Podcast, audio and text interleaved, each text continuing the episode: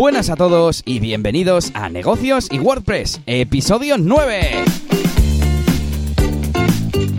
Aquí estamos de nuevo para hablar un poco de cómo llegamos nuestros negocios, cómo gestionamos nuestros autónomos, nuestra actividad de profesional y también para hablar un poquito de WordPress. Además, hoy es el tema que tenemos porque vamos a hablar de web multilenguaje con WordPress, cómo se hace, en qué consiste, eh, etcétera, etcétera. Y bueno, importante, hoy estamos a 15 de marzo de 2018 y yo soy Elías Gómez, me puedes encontrar en eliasgomez.pro y me dedico a desarrollo web y, como no, a DJ de eventos, como suele recordar mi compañero que está al otro lado y es Yannick García. ¿Qué tal, Yannick? Hola, buenas Elías. Eh, pues nada, muy bien, aquí esta semana, además, igual que el capítulo de hoy, que es de WordPress, yo he tenido una semana repleta de cosas de WordPress, he estado poquito tiempo dedicando al tema del diseño y del branding, así que esta semana WordPress a tope. Yo traigo también bastantes cosas sobre WordPress, la verdad. Y bueno, que Yannick es, eh, ¿qué eres? ¿Qué eres tú? ¿Diseñador, consultor de marketing online? ¿Cómo te defines tú ahora? Bueno, pues yo me defino eh, pues consultor de branding, ¿no? Eh, vengo del tema del diseño, como ya sabéis. Eh, bueno, me podéis encontrar en mi página web, que es la máquina de branding.com, que bueno, es mi proyecto personal, donde pues hago todos mis trabajos. Aunque también estoy trabajando en una agencia de marketing y publicidad y, bueno, pues sí, soy consultor de, branding, pero claro, también en la agencia de marketing pues hago otras cosas como desarrollo web y diseño gráfico, así que hago un poco de todo. En mi proyecto personal intento enfocarlo en lo que quiero, en lo que quiero ser, y de, pero, pero bueno, de momento todo lo que caiga. Sí, sí, sí, hay que pagar las facturas. Bueno, pues eh, no sé qué novedades tienes para esta semana. Yo luego te contaré, sobre todo he estado centrado en eventos de, esa faceta de DJ, de bodas y demás, y hay bastante movimiento, la verdad. ¿Tú qué tal la mudanza famosa? Pues ya está, está todo ya terminado, estoy aquí ya instalado completamente. Eh, ha habido algunos contratiempos, como una nevera que no funcionaba, y hemos tenido que cambiar y, y coger otra y cosas así. Pero, pero bueno, por lo demás está todo ya todo listo, así que bueno, ya aquí tan a gusto. Muy bien, muy bien. Y bueno, Yanni, ¿qué tal? ¿Qué tal han ido estas dos semanitas? ¿Mucho trabajo entonces? Porque, vamos, eh, tienes un montón de cositas para contar. Sí, eh, la verdad es que bastante curro y, bueno, sobre todo muchos presupuestos de, de proyectos eh, web que, bueno, pues he tenido que investigar, hacer investigación de, pues, qué plugins usar, porque, bueno, no eran proyectos al uso de la típica web corporativa. Y bueno, pues todo eso, la verdad que lo he apuntado aquí en las, sobre, las recomendaciones de plugins de esta semana. Así que esta semana las, recomendaciones de plugins van a ser un poco eh, una recopilación de, de, mi semana, ¿no? del proyecto. Y bueno, pues eh, mi semana ha sido eso, mucho presupuesto, mucha investigación eh, y plugins y, y nada, y, y, un poquito de videojuegos también. Le estoy metiendo al Fortnite, que es este videojuego que juega todo el mundo. Que ha salido... He estado oyendo sobre el, nombre de, no sé, incluso en vídeos de, de otros sectores que no son videojuegos ni tecnología, y lo he oído nombrar, pero no tengo ni idea de qué va. Así que a ver si me lo aclaras. Sí, no, la, bueno, la cosa, el videojuego es un videojuego gratuito y, bueno, ya había habido algún otro antes, pero bueno, este está bastante bien hecho. Y al final es un, es un típico juego de dispararse, por así decirlo. Y bueno, consiste en que 100 jugadores, que hay que un poco la clave, ¿no? 100 jugadores entran en una sala, una especie de isla gigante, y caen todos a esa isla en sitios donde tú quieras caer, sin nada, sin absolutamente nada. Y claro, tienes que ir ahí cogiendo algo rápidamente, como si fuesen los juegos del hambre. Supervivencia. Eso es. Y hay una especie de tormenta que se va cerrando como un círculo en un punto aleatorio del mapa y nada, y hasta que quede solo uno. Y se ha hecho mucho, pues muy, muy, muy famoso. Bueno, de hecho, esta, esta semana Twitch se ha, pe ha, petado porque ha habido uno de los jugadores, el más, de hecho, el mejor jugador de Fortnite que hay, que es Ninja, pues eh, ha tenido 600.000 eh, seguidores online viéndole en streaming jugar. O sea, ha sido una pasada. Ya, ya, ya. Sí, un directo, no sé, de alguien muy conocido igual tiene 10.000, 15.000, ¿no? O, sí, sí. O algo así. Sí, sí, sí, sí. Es una, una, pasada lo que está moviendo el juego este. Y nada, pues me he unido yo también a, a jugar al juego este. Además está muy bien porque tiene crossplay, que es esto de que se puede jugar Play, se puede jugar eh, con PC también, o sea, todos juntos, mismo servidor. Ya, bueno, has dicho eso y he pensado, ¿qué se juega disfrazado? te, te, he entendido cosplay. Pues eso, ha sido un poquito mi semana. Y luego, luego saco las recomendaciones y os explico un poco los proyectos. Vale, vale, vale. Bueno, pues yo he estado sobre todo centrado en el tema de DJ de eventos. Al final, eh, en desarrollo web, si no te entra un cliente, pues eh, al final haces el día a día un poco siempre lo mismo porque tienes los clientes habituales y nada, pues publicar una cosita por aquí, modificar una web un poquito por allá, así que de ahí no tengo nada interesante que contarte pero del, de la faceta de DJ y de eventos sí que tengo bastante movimiento. Te cuento. Eh, te voy a decir lo primero, los tema, tema leads o clientes potenciales. Eh, en estas dos semanas eh, han entrado tres nuevos clientes potenciales que están en negociación. Y anteriores tengo que, actual, que sigo negociando con ellos o lo que sea, 19. Mm, cuatro que eh, estoy ya acercándome o que me han pagado, por ejemplo, la semana pasada, dos de ellos me pagaron el adelanto. Entonces, bueno, aunque ya habían aceptado, pues siempre está bien que ya te paguen el adelanto y ya, digamos que es el punto de no retorno, ¿no? Como en Regreso al Futuro. Sí, sí. y, y bueno, y un otro que pues ha dicho que ya ha contratado pues con otra, con otra empresa. Y bueno, pues mucho movimiento en cuanto a este tema de los leads. También he estado editando bastantes vídeos porque ya sabes que, yo regalo un vídeo de la fiesta, eh, pues nada del otro mundo, un poco grabar durante la fiesta con la GoPro y, luego pues juntar un poco los cachos y se lo doy de regalo de recuerdo, que es algo que no he visto que haga nadie más.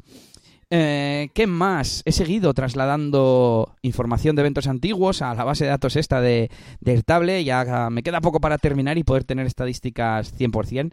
Ya sabes que soy un friki de los datos. Em, he retomado la web y he hecho una nueva, que además creo que te lo he enseñado, ¿no?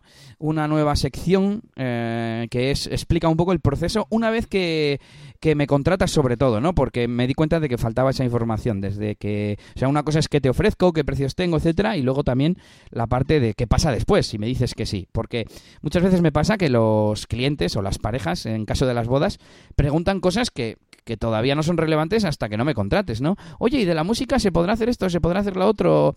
A ver, se mm, eh, por ejemplo, peticiones, está bien que, te pregunten, ¿no? Pero bueno, te voy a mandar una lista, no sé qué, y es en plan, pero eso cuando, cuando me aceptes el presupuesto. Claro, claro. Y, bueno, una cosa importante es que me, he desvinculado de la empresa con la que estaba trabajando y que, bueno, ha sido la que más trabajo me ha dado los dos últimos años. Y porque ya quiero volar libre, ¿no? Como se suele decir. Y bueno, ha sido todo amistosamente, con se han quedado puertas abiertas a seguir colaborando puntualmente o a colaborar de nuevo el año que viene o, o lo que sea. Así que eso por esa parte bien. Y por último, y ya termino con este monólogo de los eventos, es que mm, hasta ahora yo hacía los presupuestos y las facturas mediante Zoho Invoice y lo he trasladado a Airtable también, porque tiene una cosa que además sale hoy de la beta, que se llama Bloques, Blocks, y hay uno que se llama Page Designer, diseñador de páginas, y tú te haces ahí una especie de diseño que se rellena con los datos de, de los registros. Entonces me he hecho unos presupuestos, me, me, falta de hacerme las facturas y ya lo hago todo automáticamente. Además, mm, hasta ahora he trabajado dos veces. Por un lado metía los importes y las cosas en el gestor de Airtable y por otro tenía que meterlo en la parte de los presupuestos solo para generar el PDF al final, para mandarle un PDF bonito al, al cliente. Y ahora ya lo hago directamente desde el otro lado. Así que bueno, he avanzado bastante. Muy bien, muy bien. Pues nada, pues si quieres empezamos un poquito contando novedades, sobre todo tú que tienes aquí muchas cosas que contar de WordPress. Así que, bueno, cuéntanos un poquito a ver qué ha pasado con, con WordPress esta semana. Bueno, pues han pasado muchas cosas. Eh, se ha anunciado que va a haber eh, WordCamp Irún. Ya sabemos, estos eventos oficiales eh, apoyados por la Fundación WordPress, apoyados y pagados por la Fundación WordPress y que organiza principalmente, mm, bueno, un, conocido, un compañero de la comunidad WordPress que es Pablo Moratinos. Un saludo desde aquí, Pablo, si nos escuchas. Y siendo en Irún hasta, oye, pues es en, lo que es en Donosti, en San Sebastián no hay, así que sería la siguiente más cercana después de la de Cantabria. No sé cuál pillará más cerca, la verdad. Pero bueno, que, que, a los que estamos en el País Vasco, pues nos viene perfecto. Y será el 2 y 3 de junio y de momento no hay nada preparado. Han lanzado la llamada a ponentes, a patrocinadores, incluso a podcasters. Eh, eh, estuve leyendo la página web que van a tener un pequeño stand, digamos, habilitado permanentemente durante el sábado día 2 para que los podcasters que, que ya hablamos de WordPress, pues lo podamos tener más fácil para cubrir el evento. Así que eso es es interesante. Eh, pues sí, oye, que nos animamos a ir y hacemos un streaming ahí o en directo o qué. Sí, por cierto. Mira, esto no estaba apuntado, pero eh, me han invitado a un evento que hay en abril eh, bueno, no, no, sé si se puede decir, yo creo que sí, no, pasa nada, ya queda poco además, en, en donde era, en Urnieta, en Urnieta, cerquita de, Donosti, eh, que se llama Euskalpod, que sería como las JPod, de, pero del País Vasco, ¿no? y, y, bueno, me han invitado para que si quiero haga una, una, bueno, iba a decir una ponencia, ¿no? Un programa en directo, una emisión en directo. Y, y nada, se va a grabar en directo con público, pero a la vez se va a emitir en directo, así que bueno, les he dicho que me parece bien y, haré uno de tecnología, que es un poco un tema más genérico para, para el público que pueda estar por allí. Muy guay, tío, muy bien. Sí, sí. Eh, venga, te toca a ti la siguiente de, de WordPress. Bueno, si quieres, que he visto que, esa la había puesto yo, pero bueno. No, no, comenta, coméntala tú si quieres, que luego yo me voy a tirar un ratillo hablando de plugins y tú estás más en el tema de las noticias así del mundo de WordPress. Vale, vale, vale. Pues una noticia importante es que WordPress ha superado ya oficialmente el 30% de, de, cuota de mercado en cuanto a todas las páginas de Internet. Bueno, según parece está medido con los 10 millones de sitios más populares, así que yo creo que es un buen, es un buen indicativo, es una muestra considerable. Y el 60% de las webs que están hechas con algún CMS. Así que es, es alucinante, tiene una hegemonía increíble. Y bueno, esto os enlazaremos también, es una noticia de VP Tavern y ahí podéis ver un poco más enlaces y, más datos, pero, pero vamos, ahí está, impresionante. Eh, que esto siempre nos hace pensar, yo leo mucho en, en el Slack de la comunidad de WordPress España, eh, que al final esto va a llegar un día que casi todo va a estar hecho con WordPress. Cuando pase el 50%, es que cada vez se está diversificando más. Claro, no me extraña que surjan perfiles nuevos, que si el implementador, el desarrollador de plugins, el, el que hace solo mantenimiento de WordPress. Eh, sí, sí. Es increíble. Sí, sí. Eh, además, eh, bueno, un poquito relacionado con esto, las reflexiones que he tenido yo esta semana, porque nosotros, pues, en la agencia, pues solemos trabajar pues también con, bueno, pues con gente de prácticas que, viene, pues ha hecho unos cursos y demás. Y suele venir gente que, o sea, pues saben PHP, saben alguna cosilla de WordPress, pero no, no sé, por lo menos de los sitios donde solemos mirar, eh, no tienen tampoco una formación demasiado profunda y demás en WordPress y vamos, me surgió hasta la idea de, joder, pues eh, les podría ofrecer hasta servicios de, de, oye, tenéis aquí una laguna que la gente no viene del todo preparada para un proyecto real, ¿no? Del mundo real en, en WordPress. Y algunas personas, poco ajenas a todo este mundillo, decían, bueno, pero que tú usas WordPress no significa que páginas web es otra cosa. Y yo en mi cabeza era, bueno, sí, pero ¿hasta qué punto? Porque es que hoy en día ya, o sea, como no controles bien WordPress, hombre, tienes que controlar muchas más cosas, ¿no? Y que pues me hace muy bien que aprendas PHP, que si Angular, lo que quieras, pero pero bueno, eh, que WordPress está ahí y es lo que es lo que se usa, o sea que aunque sea para mantener cosas, eh, hacer mantenimientos o lo que sea, tienes que tienes que saber. Sí, sí, es como una especie de estándar de facto. Eh, mira, con, una, con un cliente que tengo van a hacer ahora un plan general de marketing y demás en el que han incluido la web y lo que es la parte de, SEO, incluso les van a hacer también cosas offline, eh, pues lo hacen con otra, con una agencia y estuve hablando con ellos y tal, oye, eh, para la web tú qué usas con WordPress, ¿no? Y yo sí, y ya está, ¿sabes? y me quedé pensando, es que para mí, bueno, para mí es obvio no porque nosotros usamos WordPress desde hace 11 años, pero, pero vamos, es que es lo que es que es lo que se usa, es como mm, pues gasolina se usa en los coches, no se usa zumo de naranja, pues, no sé. Sí, sí. Y bueno, pues seguimos con más noticias y más cosas de, WordPress. Y, es que eh, el compañero también de la comunidad, Javier Casares, creo que junto a Joan Artés, que, hace el podcast de WordPress Radio con Joan Boluda. Bueno, Joan Artés y Javier Casares han hecho una agenda online de eventos de WordPress de España que se llama wpcalendario.com que es una web donde podemos encontrar una agenda de eventos de, de meetups, de WordCamps y de otro tipo de, eventos relacionados con WordPress que hay en España.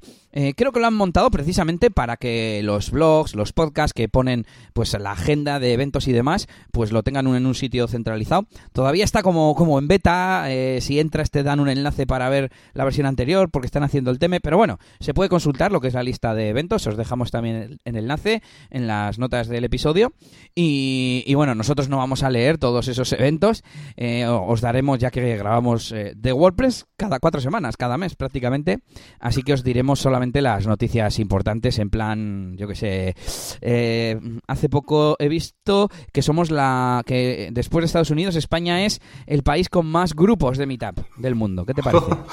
pues me sorprende, la verdad. Pues cosas, cosas como esa. ¿Qué más tenemos por aquí? Tenemos eh, un podcast que he descubierto nuevo sobre WordPress. Además, te va a interesar porque es sobre plugins. Fíjate, eh, qué, temático. Se llama Repositorio WordPress. Lo podéis encontrar en repositoriowp.com y lo hacen Oscar Abad y Fernando García, si no me equivoco. Eh, FRG Estoy pensando cómo es su web. Bueno, os dejaremos en el enlace, lo podréis ver. Y, nada, lo que hacen es presentar plugins que se han añadido recientemente al repositorio de WordPress.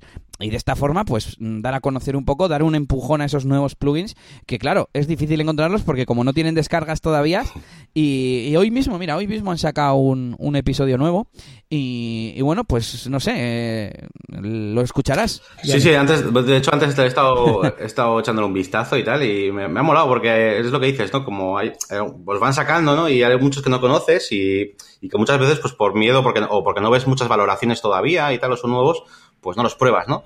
Y está muy bien porque he estado echando un vistazo y, oye, bastante interesante ese podcast, sí, sí.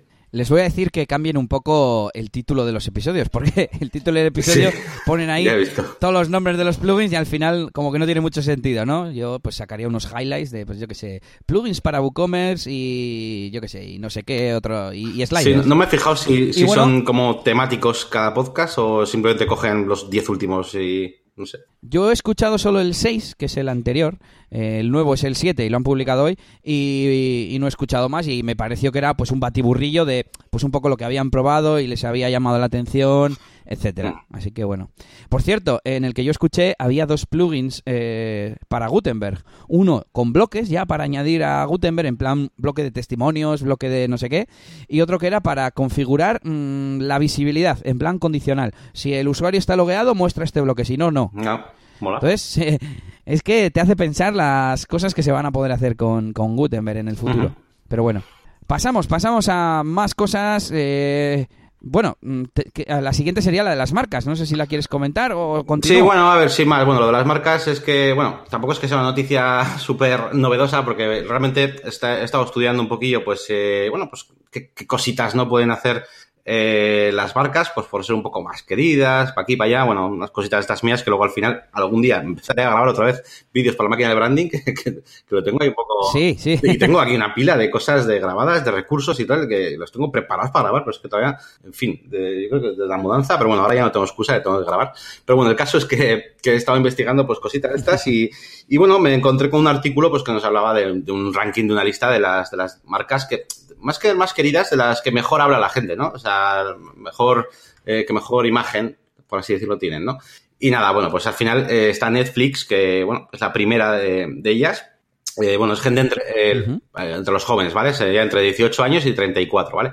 Y bueno, Netflix, Facebook, Apple. no fastidies, que nos quedamos fuera entonces. iPhone, Airbnb, Primark, Spotify, IKEA, Witherspoon y PlayStation son un poquito el, ranking de, marcas. Que al final eh, es curioso, ¿no? Porque vas leyendo y hay muchas de estas marcas que, casi se podría decir que tienen los mismos haters que, que, gente que, las ame, ¿no? Pero, pero bueno, al final, eh, bueno, pues es interesante. Y nada, sin más, es, una, es este ranking, os dejaré también ahí en, el, en la lista de, comentarios, por si, o sea, de la descripción del, del, podcast, por si lo queréis echar un vistazo, pero bueno, nada más. Sí, en los enlaces. Vale, pues más cositas, ya solo nos quedan dos, ¿eh? Solo nos quedan dos y son rapiditas. Bueno, una por lo menos. Em, el sistema de gestión de WordPress eh, remoto, digamos, Manage WordPress, ha lanzado una, mm, funcionalidad que se llama Template Builder y es como en el software que hemos hablado alguna vez, local, que puedes hacer como plantillas de sitios, pues ahora también podrás eh, hacer eso desde directamente desde Manage WordPress. Nuevo sitio, te conectas y, y tú, pues imagínate que tienes una plantilla de las tiendas online que las pone siempre WooCommerce y otros tres plugins, pues siempre iguales y siempre lo mismo. Así que bueno, mm, yo no creo que lo vaya a usar demasiado, pero me parece una funcionalidad interesante. Sí, sí, yo, yo sí que le he estado echando un vistazo, porque, bueno, un vistazo desde que he visto tu noticia, ¿eh? Todo, todo sí, sí. sea eso. Pero, eh, pero sí que lo he estado probando porque yo sí que, yo sí que lo usaré, porque yo al final en los proyectos siempre meto los, los mismos temas, los mismos plugins, eh, pues ya sabes, pues eh, yo uso mucho pues Elementor, el Press, eh, para WooCommerce utilizo un plugin de facturación en concreto siempre. eh, etcétera. Entonces sí que me, sí que me haré un par de plantillas, dos o tres, al menos una para tiendas online, otra para web de servicios y otra para landing, por ejemplo. Con esas tres plantillas podría tirar yo perfectamente. Sí, sí. Pues si lo usas ya nos contarás. Y, y como no, eh, tenemos novedades sobre Gutenberg, que eh, ayer mismo publicaba eh, su nueva versión 2, bueno, su versión no, publicaba el, el blog, el post. creo que la versión ha salido pues durante esta semana, la versión 2.4, y he estado ojeando las novedades, Yannick, y me ha llamado la atención, lo dividían como en tres categorías. Una era el inserter, el, el botón y el menú con el que inserta los bloques, que principalmente son mejoras con la interfaz, detallitos. Luego, flujo, el flujo de escritura que ha sido mejorado, pues también tonterías desde que si das enter, eh, cuando estás escribiendo texto, te crea un nuevo bloque de texto, ¿no? Y si por lo que sea, sin escribir nada, vuelves arriba, que ese bloque fantasma desaparezca, porque si no se quedaría vacío. Tonterías, tonterías como esa, eh, o como la última, que el último bloque era un variado, eh, pues uno, la, una de las novedades era, eh, a ver que lo tengo aquí en inglés, mejorar el flujo de creación de los bloques reutilizables. Bueno, pues han hecho que sea todo más directo, que en cuanto le das a clic a convertir ya puedas escribir directamente el, el nombre del bloque. Y si le das a escape antes de escribir, se queda con un nombre por defecto. Que son como pequeñas tonterías, pero que al final son lo que mejora la experiencia de usuario. Y y me ha hecho pensar en que ya no están añadiendo cosas importantes, que si cómo organizar los bloques, que si el comportamiento del panel derecho, no sé qué. No, no, ya lo que están editando y mejorando son cosas muy puntuales, muy concretas y, muy, muy al, al detalle. Entonces, esto me está haciendo pensar me ha hecho pensar dos cosas. Uno, que tiene que estar cerca ya la publicación de, Gutenberg con WordPress. He oído que en abril sale la versión 5.0 ya, pero que no se sabe si va a llevar WordPress, eh, Gutenberg todavía, perdón. Y, y lo otro es eh, la cantidad de detalles. Eh, yo es que me meto eh, en, el post dejan un montón de enlaces que te llevan al GitHub donde están desarrollando Gutenberg y me meto a los bueno pues a los distintos hilos donde hablan oye esto hay que hacerlo así asado suelen poner imágenes y tal me lo veo por encima pero eh, me hace pensar que, que, eh, en los detalles que se fijan, o sea, en un montón de cosas que, que nosotros no vemos porque no están, ¿sabes? Porque, porque no te molestan, quiero decir. Como está bien, quiero decir que como está bien hecho, tú no lo ves lo que solemos decir lo sencillo bien hecho, pues, pues algo así. Y nada, pues ahí, ahí queda. Gutenberg sigue avanzando y yo con ganas, con ganas de que salga. Y ya está, ya hemos acabado con las novedades y noticias y demás. Vale, pues nada, pues bueno, yo lo único decir, pues eso, de Gutenberg, que bueno, que a la vez me alegra todos estos todos estos pequeños detalles que van dando, de la, cómo van evolucionando, porque si no, muchas veces pues no te enteras de esos pequeños detalles. Y además, estos detalles hacen, hacen ver que lo están orientando a un target pues cada vez más, más casual, ¿no? Al final, eso que has dicho del enter, pues es una cosa que a un programador nos daría igual porque no nos va a pasar, no, no nos lo vamos a dejar ahí seguramente y tal, ¿no? Pero bueno, pues te das cuenta de que están haciendo esas pequeñas cositas para que al final todo el mundo lo, lo, pueda usar, ¿no? Y bueno, sin más, que está, está muy bien. Por cierto, ya es compatible Advanced Custom Fields te aparece abajo una metabox, simplemente es la metabox, pero eh, ya es compatible y seguro que va a ser compatible que puedas añadir un campo en un bloque. Vamos, que los, los tipos de campos se metan como, ah, como bloques o incluso los grupos de campos. Pero bueno, de momento ahí queda. Seguimos con eh, esa ristra de herramientas que Yannick ha descubierto y que nos va a contar un montón. A ver, bueno, pues a ver, eh, como os decía antes, eh, tengo una semana pues de investigaciones, de presupuestos, ta, ta, ta, ta, ta, y al final, bueno, pues he estado mirando un montón de plugins, algunos los medio conocía, pero bueno, al final los he, los he investigado más. Y bueno, la primera recomendación que os hago esta semana eh, se trata de un LMS, que bueno, es un sistema de, bueno, pues para hacer, ya sabéis, eh, formación online, ¿vale?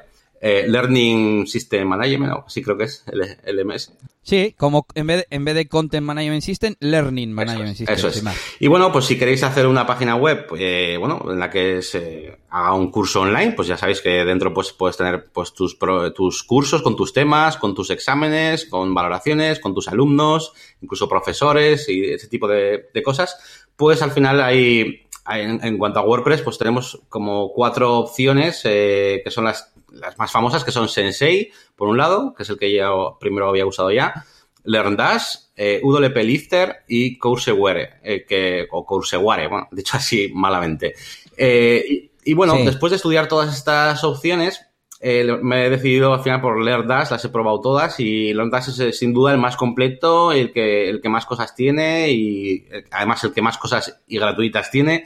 Y es el, el único que, que, cubre, yo creo, cualquier, cualquier caso de, bueno, pues de de una página de formación online, ¿no? Los demás, por si queréis saber un poquito, pues por qué me he decantado por este, pues Sensei al final es que es, eh, es, del equipo de hecho WooCommerce al final, ¿no? De los de Butemes, pero lo han dejado desatendido prácticamente. Dime, sí. No, te iba a decir que, que, de los que has dicho conocía a todos menos el tercero y que cuando has dicho que el Dash era el mejor, digo, joder, mejor que Sensei, que eh, sé que es de, los mismos que WooCommerce y, pues no sé, tengo entendido como que todos los plugins que hacen están muy bien hechos y tal.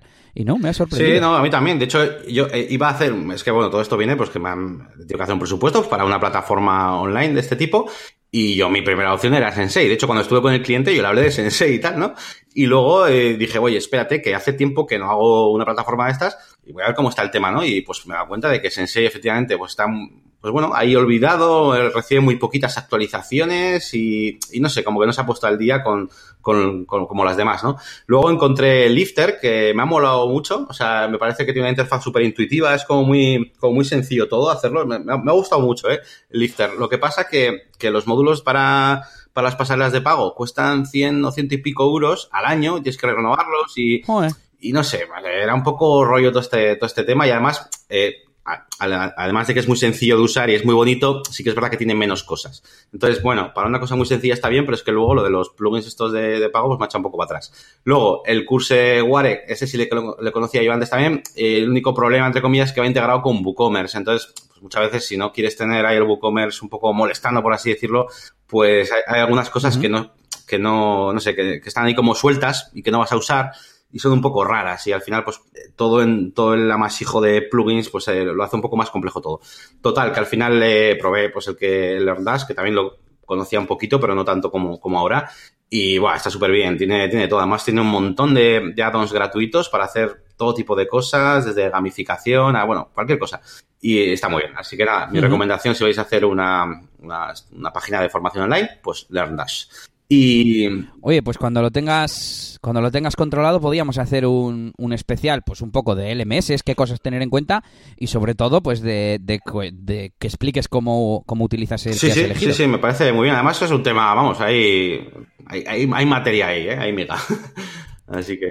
Estoy mirando que hay otro que se llama LearnPress, creo que se me, me sonaba a mí también, LearnPress. Uh -huh. Pero bueno, sigue, sigue. Eh, ¿Qué más? ¿Qué más me ha pasado esta semana? Bueno, esta semana también he estado eh, haciéndome una tiendita online. Eh, que bueno, como las, las hago personalizadas, con diseño personalizado, eh, utilizando eh, o bien underscores como tema, o bien GeneratePress, si quiero avanzar un poco más rápido. Y, y, de hecho, uno de los vídeos que tengo aquí preparados, que he dicho que voy a hacer el de la máquina de branding, que lo tengo aquí preparado, es hacerme un, un, una tienda online entera eh, con Elementor, con GeneratePress, pues un poquito para que se vea un poquito pues como trabajo. Y casi casi pensado, pensado hasta hacer un directo. Pero bueno, un directo luego puedes ponerle la intro. Mmm, o no sé, no sé. Bueno. No lo sé. Eh. Si no, bueno, pues no, lo grabo y lo subo, que total me da, me da igual. Bueno, la, la cosa, dime. Ta también puedes hacer eh, en directo con el Open, con ah, el OBS, sí. Open Broadcaster System. Y ahí, bueno, pues te puedes eh, meter la intro en directo, ¿no? Como si fueras un sí, sí. O bueno, o me puedo ir a Twitch, que, me, es que esta semana también he estado mirando, a raíz de esto de, de mirar al ninja y tal con Fortnite, jo, me he dado cuenta de que Twitch, Twitch también tiene como una versión de, pues, bueno, pues de diseñadores, de, no sé, de, como por temático, y, y gente programando, y, y, hay mucho más contenido que en YouTube. Tú vas a YouTube a los directos y no, no hay nada, o sea, no sé. Y sin embargo, en esto que te digo, hay mucho yeah. más, no sé, es como no sé, si fuera algo más especializado, más, más friki, no sé cómo llamarlo. Yo creo, es que si, si no tengo mal entendido, en Twitch solo hay directos. Sí. Creo que van a añadir o han añadido o algo como que quieren potenciar también tema de vídeos, pero de vídeos eh, estáticos, eh, por así decir. Eh, pero claro, al final la gente eh, asocia YouTube con subir un vídeo y dejarlo ahí, no con hacer directos, yo creo. Entonces, bueno, mmm, al, también tendrá herramientas más especializadas, me, me, imagino yo, y al final, pues los que van a hacer muchos directos dicen, no, no, me voy sí, a sí, Twitch. Además, para, yo sé, para todo tipo de de cosas, ¿no? Desde donaciones, también, bueno, hay muchas cosas que puedes hacer. Bueno, para monetizar es bastante más complicado en Twitch, la verdad. Pero bueno, a ver, que me voy del tema. Que total, que estaba haciendo una, una tienda online y bueno, una de las, de las carencias que yo le veo a WooCommerce siempre eh, cada una tienda online es que, que, bueno, pues cuando tú haces variaciones, ya sabéis que en, WooCommerce, pues bueno, pues tú tienes, puedes tener un producto, una camiseta, por ejemplo, y la puedes tener con los atributos eh, color y el atributo talla, por ejemplo, ¿no? Entonces luego tú tienes variaciones, pues tienes la talla, la camiseta roja con la talla L, la camiseta roja con la talla S, la verde con la L, la verde con la S, bueno, ya sabéis, ¿no? ¿Y qué ocurre? ¿Qué ocurre? Pues que WooCommerce por defecto no te deja meter más de una imagen a una variación. Entonces tú estás viendo la galería de fotos, ¿no? De un producto y, vale, si tú cambias, tú eliges la camiseta verde, pues vale, te sale la camiseta verde a la izquierda, una foto, pero no puedes meterle más que una. Eh, y claro, si se la pones a la galería del producto, eh, es raro porque luego te vas a ir la misma dos veces. Bueno, es un poco raro. La cosa es que no, no puedes poner más una imagen adicionalmente. Entonces, bueno, eh, estuve investigando, estuve incluso intenté hacerlo, bueno, intenté, pues, lo conseguí realmente este, extendiendo el, el custom post de productos añadiéndole un campo repetible pero bueno, tenía que maquetar alguna cosilla y tal. Al final me dio un poco más de pereza y encontré un plugin oficial eh, que es WooCommerce Additional Variation Images, que bueno, pues que permite hacer esto, ¿no? Te sale el campo repetible y ya puedes meter más una imagen, pues como cuando estás en Amazon, ¿no? Y ves un, producto, ves una de las variaciones y tiene su propia galería. Pues eso es lo que, lo que tiene esto, que no es, es una cosa que me ha extrañado. Hacía tiempo que no, no sé, no me había dado cuenta de que no lo llevaba y, y no sé, me parece una carencia bastante, grave, a mi parecer, vamos. Sí, sí, no sé por qué solo una imagen. Yo qué sé, la camiseta enséñamela por delante y por detrás, ¿qué más da que sea una variación? Sí, sí, ya, claro, yo, hasta ahora metía solamente una en la variación y bueno, el resto iba como en la galería. Pero, pero bueno, pues en este caso no me, ha servido porque, bueno, en una tienda que tiene, nos ha pasado muy bien el material y tenemos muchas fotos. Así que, bueno. Y siguiendo con el... Acordaos de escuchar el, el episodio 6 del material que además eh, escuchas tiene después del primero, pero el que más escuchas tiene el 6, ¿eh? sí, eso es. Y nada, con el mismo proyecto, la misma tienda online, eh, no, perdón, perdón, ha sido con otra tienda online, que, que, sí hacía uso de, las variaciones y demás. Bueno, pues el cliente tenía una pequeña, un pequeño problema, que es que quería eh, poner precios eh, a, las diferentes variaciones de sus productos.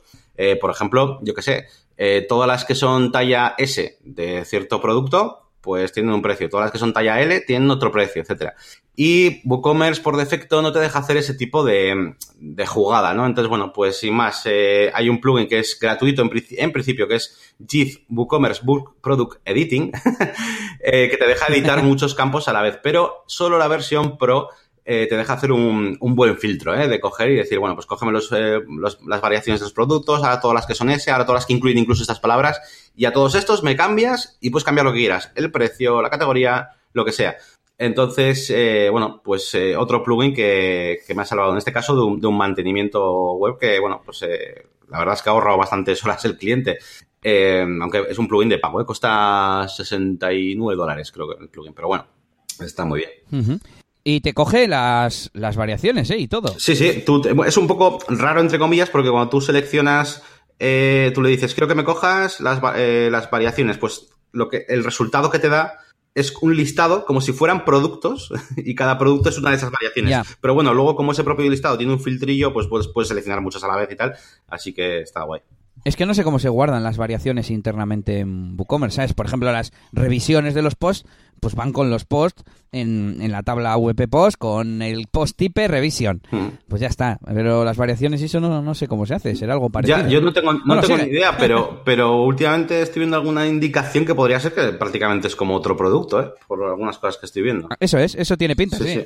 Eh, ¿Qué más? ¿Qué más he hecho esta semana? Eh, ah, sí, por ejemplo, bueno, eh, ha habido un proyecto donde, bueno, tengo que, todavía no lo hemos comenzado y demás, pero bueno, se trata de una, de una academia y tal, que bueno, pues a los alumnos les, su idea era hacer una aplicación en Android o en tablet o lo que sea, y los alumnos rellenan un formulario, eligen la asignatura y tal del curso que, que, han hecho y tal, y automáticamente pues se genera una especie de diploma y tal. Eh, pero bueno, es la idea eso de hacer una aplicación me ha parecido bastante rara.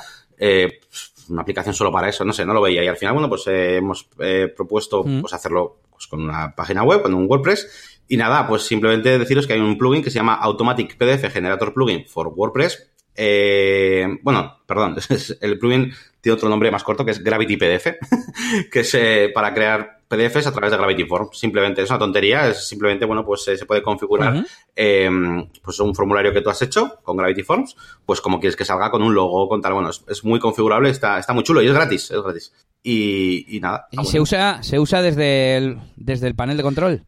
Sea, ¿es para el, administrador o para...? Es para el administrador, pero luego, luego o sea, la cosa es que tú en el frontend, tú tienes tu formulario, le das a imprimir y te, y te imprime. O sea, te imprime ya el este. Ah, antes de enviarle o algo así. Eh, puedes, puedes hacer lo que quieras. O sea, puedes poner un botón de enviar y otro de imprimir. Puedes poner un botón simplemente de imprimir, un botón de enviar e imprimir. O sea, lo que quieras puedes hacer ahí.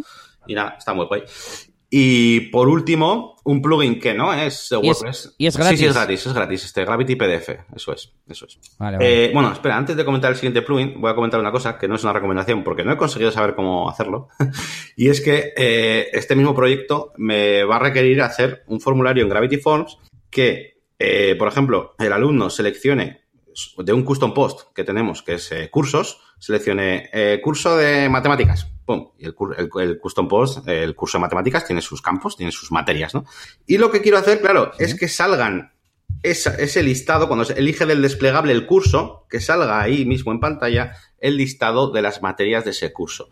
Y estoy con ello investigándolo porque sé que hay todo esto de, propagar ¿no? la, información a través de queries con URL y tal, pero uh, me estoy volviendo un poco loco porque para juntarlo con el custom field, bueno, es un poco locura ahí. Y y el flujo será, o sea, tenéis una ficha del curso eh, ya en la web. Sí, sí, sí, eso, eso es, un, bueno, no, no es visible, o sea, realmente como la, aplicación solo va a servir para hacer el formulario e imprimir, eh, bueno, pues está el custom post, yo, en las pruebas que estoy haciendo he rellenado ahí un par de cursos con sus datos, eh, fecha inicio, fecha fin y tal, y claro, la idea es que en el formulario de Gravity Forms, pues el alumno coja y diga, venga, ¿qué curso es? El de mates, y automáticamente cuando en el dropdown selecciona las matemáticas, en un cuadro de, de ahí, de texto, lo que salga, pues que salga ahí el listado de las materias, la fecha de inicio, la fecha de fin. Y, y, hay un plugin, bueno, un plugin no, el propio Gravity Forms tiene para utilizar campos personalizados de, custom fields y demás. Pero ahí me empiezo ya un poco a perder porque entra ya a meter un poquito de código con todo el tema de, pues, pues creo que puedes utilizar hooks, puedes utilizar eh, queries de estas, eh, query strings, o puedes utilizar shortcodes, me parece, para hacer esto de, mm, no sé cómo se llama esto, de propagar un poco la, información de un ah. sitio a otro, pero me, estoy... Sí. Lo que te iba a decir es que, claro, o sea, ¿cómo sabe el, el, usuario, el alumno, qué curso va a elegir en el desplegable? Me imagino que los consulta previamente en algún sitio, ¿no? O, o, cómo funciona. Porque en ese caso, lo que yo haría, no sé si te ayuda, ¿eh? Pero bueno, en ese caso lo que yo haría es colocar el formulario en las fichas de los cursos y tú puedes hacer que cuando se envía el formulario eh, ya lleve la información del curso, bueno, la URL, pero claro, si vas luego a imprimir PDF o lo que sea, pero bueno, por si te sirve sí, no, claro, ya te entiendo, ¿no? Lo que pasa que aquí, ya te digo, no hay un frontend, no hay un, no hay cursos, esto de hecho es, creo que es al final del curso, pues para que se hagan su diploma después, entonces él sabe qué curso ha hecho y lo elige de ahí, y de hecho, Vale, vale, vale. De hecho, La, la, propia empresa, la academia, va a ir metiendo cursos nuevos en mi custom post y quiere que cuando meta un curso nuevo, ese formulario, ese drop-down se actualice con los que ha metido. Y eso, esa parte la he conseguido. Para el propio Gravity Forms te deja meter ahí un campo para los, para, los, para tu custom post, pero ahora me falta que, que, me rellene el contenido de custom fields de ese custom post. Bueno, sin más, seguir investigando y... Sí, yo estaba asumiendo que era para registrarse, pero ya me habías dicho lo del diploma. En este caso, igual lo que yo haría, claro, yo estoy ya pensando a mi pedo, ¿no? Yo lo que haría es eh, que la información se rellene en función de, por ejemplo, el DNI del usuario y que ya estuviera registrado. Claro, no sé si esa información está en esa web, ¿no? O, cómo funciona, pero bueno. Sí, sí, bueno, ya os, me contaré a ver si qué sale con esto. Y bueno, el la última recomendación de esta semana es un plugin que no es de WordPress, que se llama Duik, ¿vale? Eh, acabado en, en K. Que Duik, eh, bueno, básicamente es eh, para animación, para, para, After Effects, y es que también esta semana está haciendo un presupuesto para hacer una animación, un motion graphics. Y bueno, sin más, que es una cosita que a veces eh, los que hacemos alguna animación, pues eh, nos cuesta un poco aprender porque el tema de animar personajes, pues a veces es complicado, que si lo hago en 3D, que si tal. Bueno, pues con esta herramienta para After Effects, eh, bueno, pues podéis crear huesos en vuestros personajes y mover fácilmente las cosas. Por decirlo así rápidamente, tú te haces un personaje en capas en Illustrator, más, una capa para el brazo, una capa para la mano, una capa para la pierna, importas el archivo Illustrator After Effects y con este plugin que es gratuito, ¿vale? eh, pues bueno, te permite coger y seleccionar puntos de, la pierna y tener un controlador para moverla y hacerle, bueno, pues las restricciones de movimiento y tal. Bueno, esto ya es un poquito orientado al que sepa algo de animación, todo esto que digo de restricciones y todo esto, pero bueno, sin más, que ahí lo dejo. Esta semana lo he utilizado y me está salvando un poco el culo, por así decirlo, porque yo soy muy de, yo, yo vengo de hacer animaciones en 3D y ese tipo de cosas, pero la verdad que es que animaciones en 2D pues no había hecho mucho. Y realmente con esto, mm, con esto voy a poder hacerlo. Así que sin más, ahí queda. Muy bien, muy bien. Pues voy con las mías. Mis herramientas las voy a decir rápidamente porque nos estamos yendo de tiempo. Una es para WordPress, es eh, wpdanger.com, y es un servicio que ha creado Javier Casares, eh, que tiene versión de pago y versión gratuita, o sea, es freemium, y te permite, si no me equivoco, y te permite eh, analizar tu página web WordPress desde el punto de vista de la seguridad y te, digamos, te da como un informe para que arregles posibles puntos débiles, ¿no? Y, os lo dejamos también en las notas del programa. Y nos vamos con la otra que es Calendly. Lo he escuchado en, en el podcast de Milcar, en Milcar Daily, lo he estado probando un poco y creo que me va a venir muy bien. Eh, es un servicio de citas como el de mm, para elegir una hora y una fecha de para una reunión, como el Doodle, ¿te suena? Doodle, como Google. Vale, pues eh, aquí lo que tú haces es vinculas con tu servicio de calendario, por ejemplo con Google Calendar, y le dices qué calendarios de los que tú tienes consulte para saber cuándo estás libre o no. Y luego, en qué calendario quieres que te apunte las, las, eh, las citas. Entonces, tú puedes generar como slots. Puedes slots de media hora, de una hora y de dos horas. Y tú le puedes pasar a alguien tu URL, te genera una URL, digamos, eh, pública. Eh, y la persona elige, pues quiero mm, tener una reunión de una hora con Yannick. lo siguiente te sale el día y lo siguiente eliges la hora y como tú ya has dado tu disponibilidad, se crea automáticamente en tu calendario la reunión. Y, y, ya está. Y permite hacer, por ejemplo, de grupo. Imagínate que vas a hacer una, yo qué sé, una charla o un algo y pues puedes hacer que se apunte una persona a esa reunión o que se apunten varias.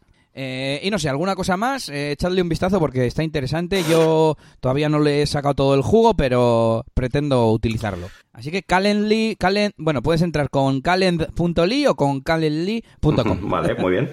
Y pasamos al feedback. Ah, no, que no tenemos feedback. Pues nada, venga, hoy nos damos la tabarra con el feedback y nos vamos con el tema de la semana. ha quedado un poco con tenemos... esa frase, ¿eh? Llevaba odio esa frase de que no hay feedback. No, no, no, que va, no. Pues venga, venga, dale, vamos a ver si, si bueno, pues eh, esta semana que hemos recomendado tantas cosas, pues igual la gente lo usa y, nos lo agradece o la gente tiene más dudas. Y, nada, a ver si preparamos dentro de poco, por cierto, acordándome del anterior feedback que tuvimos, a ver si preparamos el, de, el deseo, que, que, tenemos ahí ¿Eh? gente que, lo está esperando. Vale, eh, pues el tema de hoy es webs multidioma con WordPress. Ya sabéis, esto de tener tu página web en varios idiomas y demás. Entonces, lo primero vamos a explicar, mm, aunque muchos de vosotros ya lo sabréis, ¿qué es? ¿Qué es esto de, mm, de tener web multidioma y de qué vamos a hablar nosotros? Bueno, nosotros lo que, eh, de lo que estamos hablando es de preparar la web para que soporte varios idiomas, ¿eh? ya sean dos, tres o, o 27. Eh, y, lo que no es es traducir el contenido, porque hay clientes que, bueno, pues que se confunden, ¿no? Y se piensan erróneamente que cuando te piden una web multidioma significa que tú les vas a traducir el contenido que te den. Bueno, si no están pensando ya que les, que les vas a hacer el contenido del primer idioma.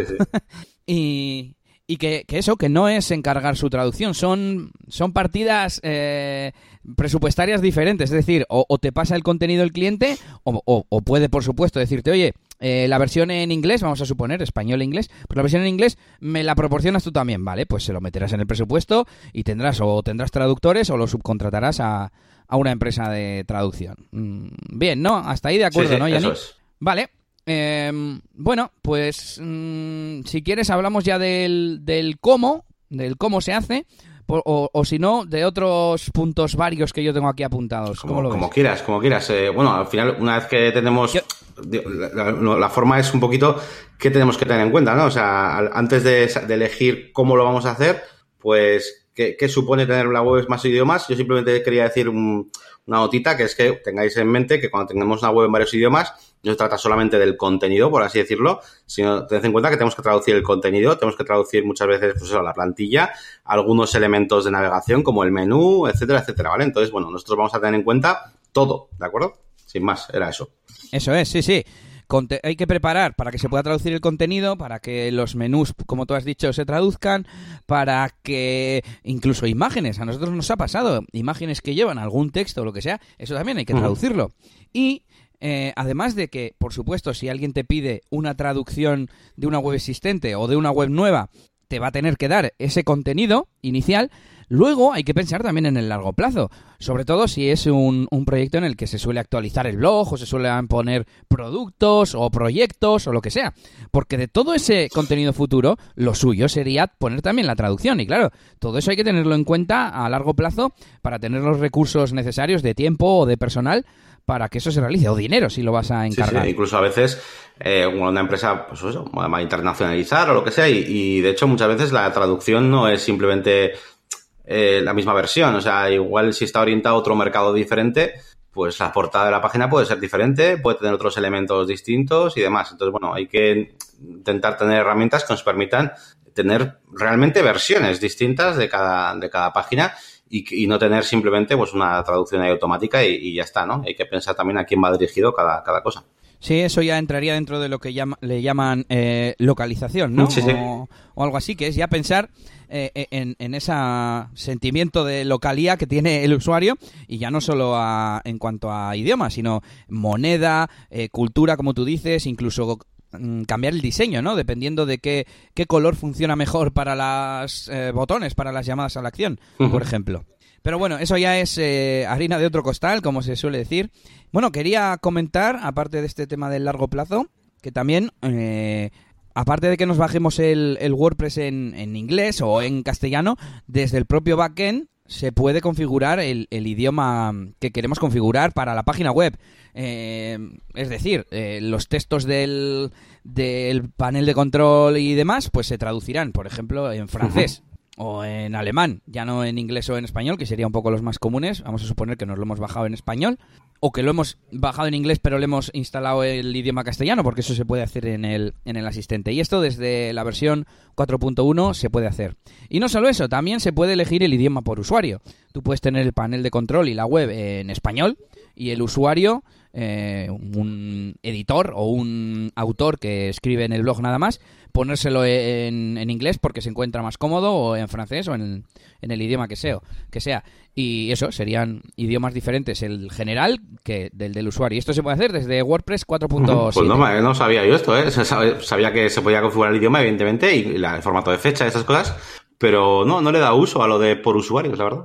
Yo lo que he hecho alguna vez es configurar lo que es el sitio en castellano y luego mi perfil, eh, elegir inglés para ver las cosas como ya sabes que hay veces que hay plugins que no están bien traducidos o lo que sea y yo prefiero verlo en inglés, soy así de raro y bueno, de esta forma te lo permite. Y por último, antes eh, de meternos en, harina, hoy estamos con la harina, fíjate.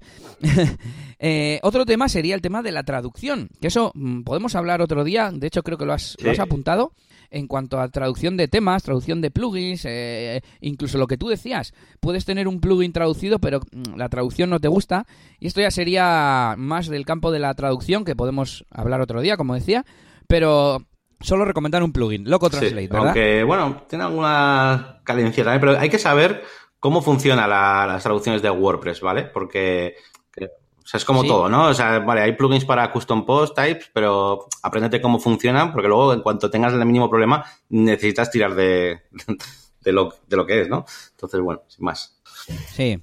Vale, pues vamos ya con los plugins que nos permiten eh, hacer esto, que estos plugins lo que hacen es pues habilitar que eh, o bien eh, la pantalla, por ejemplo, para el tema de los artículos, de los posts, las entradas, o bien haya como una interfaz de pestañas o que haya dos cajas para los dos idiomas o, la otra técnica que es vincular, ¿no? Eh, digamos, entradas. Esta es la entrada de, yo qué sé, mm, promociones de Navidad de, mm, en castellano y le dices, oye, pues dime cuál es la versión en inglés. Vale, pues es esta que se llama eh, Christmas Promotions, ¿no? Y, así con un poco con todo, distintos elementos. Eh, hemos comentado antes el contenido, también el tema de los menús, vincular un menú con otro, por ejemplo, depende del plugin, lo hacen de una forma u otra. Y por supuesto, el intercambiador de idioma que solemos tener, ¿no? Por ahí para elegir eh, y poder cambiar de un idioma a otro. Entonces, tendríamos eh, el mítico Q-Translate, que ahora se llama, o hay otro que es Q-Translate X, eh, VPML, Multilingual Press y Polylang. ¿Qué, así rápidamente, ¿qué impresión tienes de estos plugins? ¿O cuál es el que usas ahora? O yo el Qtranslate es el que usábamos antes y VPML el que el, rey, ¿no? El más conocido. Esa es mi impresión. Sí, así dicho rápido, para mí eh, Qtranslate es como también un poco dejado en el olvido, por así decirlo, y no, vamos, no, cubre ahora mis necesidades. Eh, luego, VPML para mí es, es el más profesional, también es el más complejo ¿vale? Y es el que más, eh, vamos, el que más ceros va a poner en el presupuesto. Y evidentemente porque lleva mucho trabajo, pero es que tiene muchas cosas que, hay, que, hacer. Y luego el Polylang es una versión, bueno, pues la más, la más sencilla, digamos, para no complicarnos. Eh, sí, pues Polylang nos puede, yo lo he utilizado para alguna landing y tal, que no tenía tampoco, bueno, pues eh, unas necesidades muy grandes. Yo he utilizado Polylang. Y el que no he utilizado es Multilingual Press, así que ese me vas a tener que decir tú porque no sé muy bien de qué va. Vale, o sea que tú, o VPML, si hay, sobre todo si hay presupuesto, porque, bueno, no sé si lo hemos dicho, VPML es de pago, es el que he mencionado. y, y, bueno, eh, vale, pues te cuento porque además he estado probando Multilingual Press y sigo teniendo las ideas que, que yo tenía antes. Vamos a ver, Multilingual Press lo que hace es basarse en un multisitio. Con lo cual, el primer paso, bueno, un multisitio. Y tú creas los sitios, eh, para el que no lo sepa, multisitio es un modo que tiene WordPress, que es un poco eh, avanzado, hay que tocar archivos y de, configuración y demás, para luego tener, mm, yo qué sé, vamos a suponer una universidad, pues tener los blogs de los distintos departamentos, ¿vale? Y tener blogs independientes, eh, pero todos bajo el mismo panel de administración para que pues el mismo informático o el mismo desarrollador eh, tenga todo, todo a mano. Entonces, la forma en la que funciona Multilingual Press es mm, en base a este multisitio. Y lo que hacemos es crear un sitio para cada, para cada lenguaje. Bueno, de hecho, tú puedes crear un sitio que no tenga un lenguaje asociado, pero bueno, mm, en principio lo normal es que si creas varios sitios con Multilingual Press sea para, para poner los idiomas que vas a tener, ¿no? Entonces, eh, esa sería la forma de, de, trabajar. Y a mí, yo la sensación que siempre he tenido, bueno, esto lo defiende mucho siempre Joan Boluda en sus distintos podcasts. Y siempre dice que es la ventaja de que cada sitio sea independiente y de esa forma incluso quitando el, el digamos el plugin original el multilingual press eh, no perderías nada porque ya cada sitio está creado con su contenido etcétera pero claro por ejemplo si quitas el plugin luego cómo haces el cambio entre un idioma y otro no que es que esta entrada o esta página la quiero ver en inglés en vez de en español si no tienes la relación entre uno y otro, ¿no? Claro, la, relación, la, eh. la, asignación de qué páginas cada cosa es lo que hace el plugin realmente, ¿no? O sea... Claro, eso es. Tú le dices, pues este que, que está, mm, vamos a suponer, en, un subdirectorio, ¿no? En barra en es el de inglés y eliges el idioma inglés. Y, este que eh, está en barra eh, FR es el de Francia, por ejemplo, ¿no? Entonces, tú cuando estás creando un artículo, eh, debajo puedes crear uno nuevo y decirle a qué otra versión, imagínate que estamos en el panel de administración de la versión en inglés, pues creas el artículo en inglés y debajo tienes otra caja y le dices, bueno, pues aquí voy a crear el de francés o incluso puedes elegir uno que ya exista. Es un poco así raro y, claro, esa relación luego se pierde si no está el, el, el multilingual press, me imagino yo. Mm. Entonces, aparte de esto, mi pega principal, aunque no lo he probado, es que yo sé que hay plugins que no funcionan en, en, multisitio. Quizás no sean los más populares y los más conocidos que usamos todo el mundo si funcionan en multisitio. Pero ya estamos, desde mi punto de vista, añadiendo como un nivel de complejidad como un poco de forma innecesaria, ¿no? Mm. Eh, imagínate que hay un, un proyecto en el que te piden un plugin de estos que no sería compatible y multilenguaje. Pues estás jodido. Bueno, ya vamos a tener que ponerle explícito. Bueno, y, la pregunta más fácil todavía. ¿Y si necesitas las dos cosas, multisitio y multilenguaje, cómo haces? Te tienes que crear eh, de cada idioma, o sea, multiplicados, ¿no? Si son cuatro idiomas y diez blogs, serían 40 sitios en total, ¿sabes? Joder, en vez sí, sí, en es- lugar, es un poco en lugar de 10. complicado esto. Es un, Sí, poco, es un poco raro. Entonces, bueno, esa ha sido la sensación de probarlo esta semana y no sé, tampoco soy un experto, ¿eh? Ni, ni, ni he hecho nun- nunca ninguna web eh, de esta forma. Por cierto, el plugin es gratuito. Y nada, esa ha sido un poco la sensación. No sé si algún día lo pruebas, ya nos das tu opinión también. Sí, hombre, yo- me sale probarlo en, en multisitios, ¿no? Por ejemplo, en Chakurbay, que es la web de mi hermana, pues ya sabes, tenía multisitio, pues hombre, pues igual lo puedo probar para echar un vistazo y tal, pero yo de momento, no sé, me parece que es complicarme un poco la vida. Eh, Pero bueno, pero bueno, es todo es probarlo. Bueno, entonces, en resumen, tendríamos que eh, para una alguien que esté empezando, para una pequeña empresa o lo que sea, eh, usaríamos Polylang, ¿no? Y para un proyecto ya más serio o, alguien que tenga más capacidad económica, VPML. Eso es, al final, a ver, yo explico un poquito así por encima las diferencias para mí eh, en cuanto a la profundidad de ambos, ¿no? Eh, a ver, con Polylang vas a hacer eh, lo básico, ¿no? Es decir, vas a tener, pues vas a poder crear páginas o entradas o lo que quieras y vas a poder conectarlas entre sí, ¿no? Y vas a poder decirle hay versiones cada una, vas a poder también hacer tu menú, pues bueno, pues para, para- de selector de idioma, etcétera. Eh, pero claro, ¿qué, es la, ¿qué cosas se van a quedar fuera, sobre todo, y que VPML sí las cubre?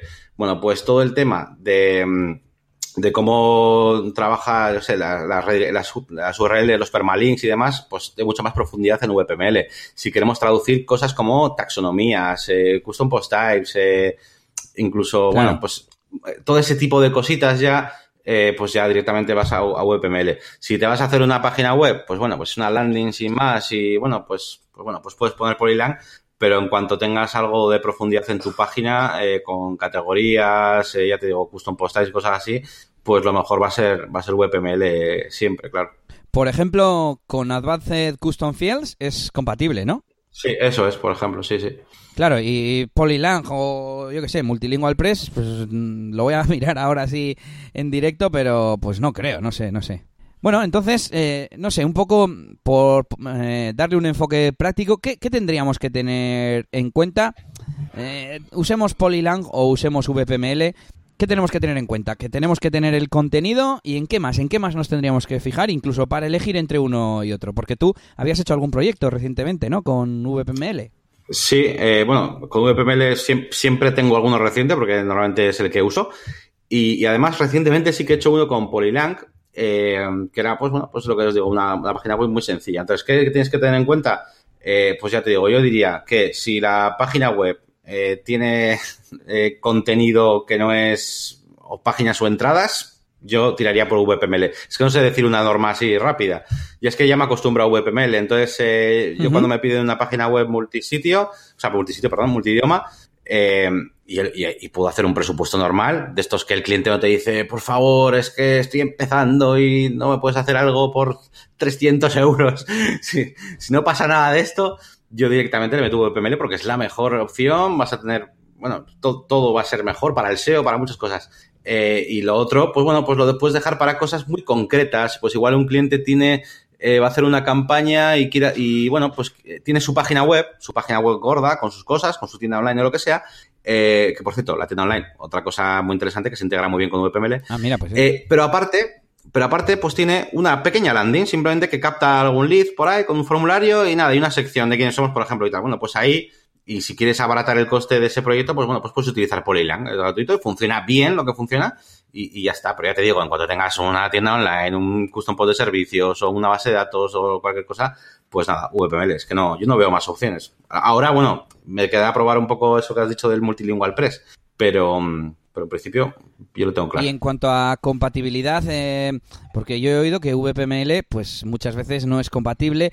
eh, ya no que no sea compatible, por ejemplo, con WooCommerce o con otros plugins así muy grandes, eh, que pues igual no han pensado en todos, todos, todos los detalles que tiene ese segundo plugin, ¿no? Y también tema de rendimiento, claro, que al ser su, vas sumando eh, plugin pesado con plugin pesado con plugin pesado y acaba siendo un mastodonte. No sé qué experiencia tienes. Sí, es un poco más, sí, es más pesado. Ver, Polylang es como, es que no sé cómo explicarlo, es como muy, es, mu- es muy directo, ¿no? Son dos páginas y ya está, hay una pequeña relación entre ellas, ya está, punto. Pero VPML tiene detrás muchos rollos, ¿vale? Que te, para, del tema de servidor incluso, o sea, eh, tienes para geolocalizar a la gente, o sea, Ya. es, es más complejo, es más complejo. A ver, si lo sabes usar bien, eh, es como todo, ¿no? Es como el Elementor, ¿no? Si tú sabes eh, optimizar Elementor y quitarle que no te cargue ahí todas las, las fuentes de, que no vas a utilizar y ese tipo de cosas, pues al final optimizas y puedes tener una página rapidísima utilizando Elementor. Esto es un poco parecido. Cuanto más lo vas conociendo, más cosas sabes desactivar y quitar. Entonces, eh, pues bueno, pues eso sí, está bien, está bien ir optimizándolo. Evidentemente pesa más que, Por poner- que sí. Por poner un ejemplo, has dicho lo de geolocalizar. Entiendo que, por ejemplo, tiene una opción para decirle, oye, los que me vengan de España, que se les ponga en español, y los que me vengan de Francia, que se les ponga en francés, por ejemplo, ¿no? Algo así. Eso es, puedes localizar por, por IP, puedes localizar por el navegador, eh, pues bueno, pues dep- depende de lo que más te convenga. Muchas veces, pues oye, a lo mejor igual es pues dependiendo del sistema, ¿no? De que estés utilizando. Yo quiero ver la web en castellano aunque esté en Londres, porque Ya. yo, yo soy español, digamos, ¿no? Entonces, eh, pues depende de lo que quieras hacer, bueno, pues lo puedes hacer así. Sí, yo siempre he pensado que, eh, es mejor criterio el idioma del navegador que... Bueno, era por poner un ejemplo de algo como más avanzado, ¿no? Quizás no sea algo imprescindible para un plugin de, de multidioma, pero pues VPML lo tiene y quizás Polylang o otro, porque he visto que hay algunos otros plugins, lógicamente, que, que no lo tienen y pues eso es un poco lo que, lo que decías de que VPML tiene más cosas. Sí, incluso restricciones, puedes restringir ciertos contenidos en algunos países. Esto también lo puedes hacer a nivel de servidor y de otras formas, ¿no? Pero bueno, que lo tiene. Y, y, y bueno, pues ya sabéis, yo que sé, hay algunas cosas pues que en América pues, eh, pues no se pondrían, por ejemplo, en Estados Unidos y, y aquí igual sí, ¿no? Pues depende, pues de, de, sé, de no sé qué decir, contenido explícito o lo que sea. Sí. Eh, entonces, bueno, pues también, también te deja pues filtrar en ese sentido, pues como, pues como si fuese el content restriction este, pero pues algo parecido, ¿no? Y te deja restringir, pues dependiendo también de la localización. Tiene muchas cosas el VPN, la verdad, está, es muy completo. Eh, os aconsejo que, que os, además tiene mucha documentación, esto es como todo, como es también el que más se usa y demás, pues tiene mucha documentación. Os aconsejo que os miréis cualquier, hay miles de tutoriales y tal, y, y que, bueno, que, que lo investiguéis. Y, y lo digo porque es muy importante, porque yo siempre he hecho webs en multidioma, pero a raíz de utilizar VPML me he dado cuenta de cosas que antes no hacía, eh, que no me daba cuenta de que había que hacerlas, ¿vale? eh, pues yo que sé, toda la importancia de cómo, yo que sé, una tontería, eh, yo que sé, la más sencilla, lo del tema de las URLs, ¿no? Pues eh, cómo ponerlas y demás, qué diferentes formas hay, ese tipo de cosas, como te da las opciones del VPML, pues ahí es cuando empiezas a aprender eh, pues bueno, pues eh, sobre ese tema, ¿no? Sí. Entonces, bueno, sin más, que me os miréis la documentación, que hay muchas opciones, pero que son todas buenas, que no son prescindibles. Vale, pues vamos a hacer ahora un resumen, pero antes te voy a hablar de otro sistema que hay para hacer webs multidioma. ¿Te imaginas cuál puede ser? ¿Te imaginas tic-tac, No tic-tac? caigo ahora mismo. Pues con un tema multilenguaje que he leído por ahí antes investigando un poquito y resulta que hay temas eh, que soportan directamente multilenguaje. Entonces, claro, las cosas del tema y el contenido se traduce. Pero hay amigos. ¿Y qué pasa si cambiamos de tema? Que perdemos, Claro, que perdemos el multilenguaje. Así que, como he puesto aquí en el guion, no, no se hace tema, eh, páginas multidioma con, con un tema que tenga multilenguaje. Y nada, ahora ya fuera bromas, vamos a recopilar un poco resumen. Eh, que tampoco es que, vamos, yo por lo menos no lo soy, yo no soy ningún mega experto de esto. He hecho tres o cuatro webs en multidioma. Tú parece que últimamente te ha tocado más un poco eh, hacer este tema. Pero que, que bueno, que al final es que sepáis, si no lo sabíais, que se pueden hacer webs eh, multidioma con, con WordPress, además con plugins eh, gratuitos, y que eh, si sois clientes o potenciales clientes, que tengáis en cuenta que necesitáis tener ese, ese mm, contenido traducido. Por cierto, no hemos hablado de traducir contenido con Google Translate o, o similar, pero eso yo lo dejo totalmente descartado porque no me parece profesional. A ver, para alguien que tenga un blog y diga, jo, es que quiero llegar a, a gente en inglés, es que no, no, o sea, o te, o- o te lo traduces o pagas para que te lo traduzcan, pero es que yo creo que hoy en día no, estos servicios no funcionan para esto. Eh, También, eh, en el largo plazo, que ese contenido no solo tenéis que vais a tener, eh, vais a tener que tenerlo eh, para la primera tanda, cuando te hacen la web, sino que luego el contenido que vais a publicar en el futuro también tendrá que estar traducido. Y por último, eh, pues eso, que hay varios plugins que podéis utilizar, los más conocidos VPML, mm, más profesional, por así decir, eh, y más completo y más complejo, y Polylang para, no sé, para proyectos más pequeños, es gratuito y demás. Y bueno, este tercero en Discordia, Multilingual Press, que, mm, que Yannick tiene que probar para decirnos su, su opinión. Y bueno, yo creo que hemos resumido un poquito. Y, aquí terminaría el tema de hoy, Yannick. Sí, bueno, yo como mucho, eh, comentar un pequeño tip. Eh, ya que hablamos también en un, podcast acerca de los presupuestos en su día, pues bueno, pues quería comentar un poquito a la hora de hacer los presupuestos, pues para vosotros que seguramente pues igual si vais a hacer una página un web a un cliente, eh, bueno, pues comentar mi caso concretamente, cuando tengo un presupuesto que hacer de una página web en varios idiomas, eh, pues que tenéis que tener en cuenta todas las cosas que vais a traducir, ¿de acuerdo? Porque muchas veces eh, nos centramos en el contenido y lo que he dicho al principio del, de cuando hemos empezado el tema central, que es que hay que traducir los menús, hay que traducir muchas veces las cabeceras, hay que traducir, traducir un banner, hay que traducir un call to action y muchas veces no pensamos en esos contenidos, en un slider, en ese tipo de cosas. El alt de las imágenes, eh, la etiqueta alt. El alt de las imágenes, claro, sí, sí, bueno, aquí viene cualquier, viene cualquier SEO y, nos hace otro podcast entero de una hora, ¿vale? O sea, con el tema de multilingüe.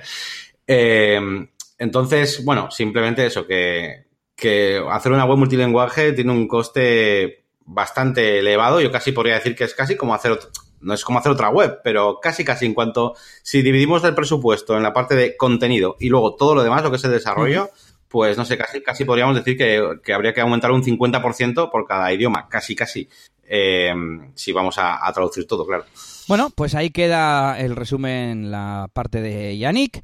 Y nos vamos a despedir. Yo voy a llorar un poquito para que nos mandéis un poquito de, comentarios. A ver si en dos semanas podemos leer vuestro feedback. Eh, ya sabéis que nos podéis contactar directamente en nuestra página web en negocioswp.es, eh, donde también eh, podéis dejar vuestros comentarios. También en iVoox o, en, en, iTunes, que no se pueden dejar comentarios, pero podéis dejar reseñas de los podcasts, que además eso no, nos ayuda a, posicionar mejor y que otra gente nos descubra.